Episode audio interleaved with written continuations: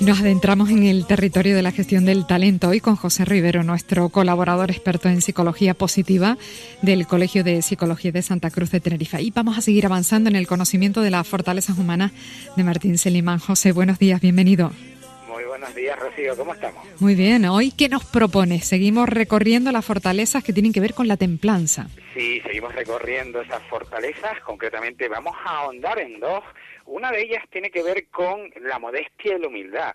Eh, son valores eh, importantes y van a definir nuestra forma de ser de una manera en que las personas que eh, potencian la modestia y la humildad, pues no necesitan potenciar su autoestima a través de reconocimiento, porque entienden que ya el reconocimiento es tener la oportunidad de poder dedicarse a aquello que se dedican. Además, es verdad que eh, intentan evitar, pues, el destacarse a ellos mismos sobre otras personas. Serían un papel de líderes positivos espectaculares el potenciar esta fortaleza. Hablamos de personas honestas que, bajo el valor de la humildad, la posibilidad de fallar va unida a potenciar sus opiniones y a entender que las demás personas pueden aportar algo a todo aquello que se plantean. Por lo tanto, son personas, Rocío, que están abiertas al asesoramiento, que están abiertas a la asistencia de los otros y al consejo. El ser humilde plantea que tú te iguales a los otros. El ser humilde plantea que tú seas auténtico, pero al mismo tiempo valores eh, aquellas potencialidades, elogiando incluso aquellas posibilidades y aportaciones que tienen las demás personas. Por lo tanto, como ves, es una, son unas fortalezas que van dedicadas fundamentalmente a entender que somos humanos y nos podemos equivocar, por una parte, y por otra, al tener en cuenta las aportaciones de los otros como elementos importantes y no sentirte tú el único universo de los demás. Y por eso creo que esta semana, eh, Rocío, eh, traemos una canción de Sabina que realmente al final lo que plantea él que son pequeñas aportaciones, aportaciones cotidianas, aportaciones cotidianas que para él, modestamente, solo pretendían hacer la canción más hermosa del mundo.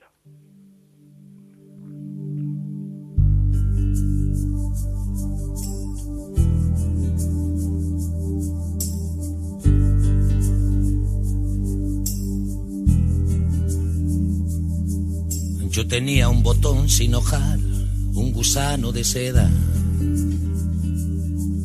medio par de zapatos de clau y un alma en almoneda.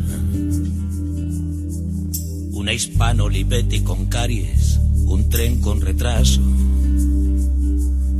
un carnet del atleti, una cara de culo de vaso,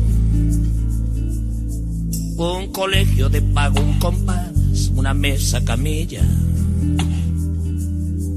una nuez o bocado de Adán, menos una costilla, una bici diabética, un cúmulo, un cirro, un estrato, un camello del rey Baltasar, una gata sin gato. Mi Anijón, mi Yoconda, mi Wendy, las damas primero. Mi cantinflas, mi bola de nieve, mis tres mosqueteros, mi tintín, mi yo-yo, mi azulete, mi siete de copas, el zaguán donde te desnudes sin quitarte la ropa. Mi escondite, mi clave de sol, mi reloj de pulsera,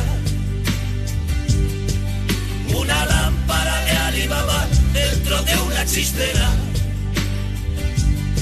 No sabía que la primavera duraba un segundo. Yo quería escribir la canción más hermosa del mundo. Yo quería escribir la canción.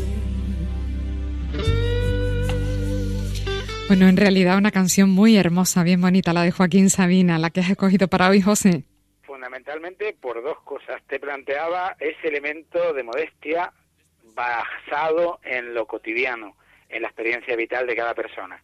Y por otra parte, en el cuidado y la prudencia, a la hora de combinar todos esos versos que plantea Sabina para generar a través de su vida esa canción tan hermosa. Y Ahora, pues evidentemente vamos a abordar esa segunda fortaleza. Hablábamos de cuidado y prudencia.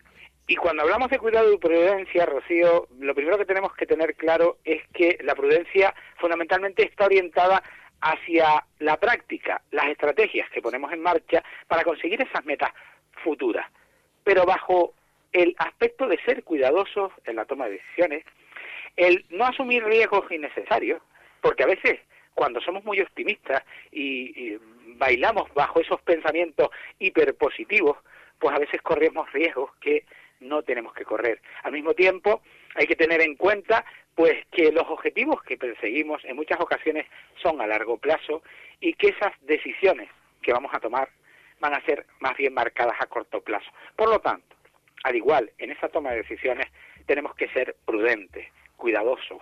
Por lo tanto, hablamos de una fortaleza que supone el ser eficaz y tener una inteligencia en perspectiva, en perspectiva a esos logros que vamos consiguiendo, porque para nosotros son fundamentales el ir a poco a poco abarcando esos objetivos vitales que en muchas ocasiones pues las personas queremos ir eh, consiguiendo nuestra vida. Pero ello implica que las personas cuidadosas, que las personas que de alguna forma tienen prudencia a la hora de realizar su vida, al mismo tiempo supervisan, controlan y al mismo tiempo intentan llevar una o intentar tener la sensación de control sobre esos comportamientos más impulsivos que se escapan en muchas ocasiones a la racionalidad.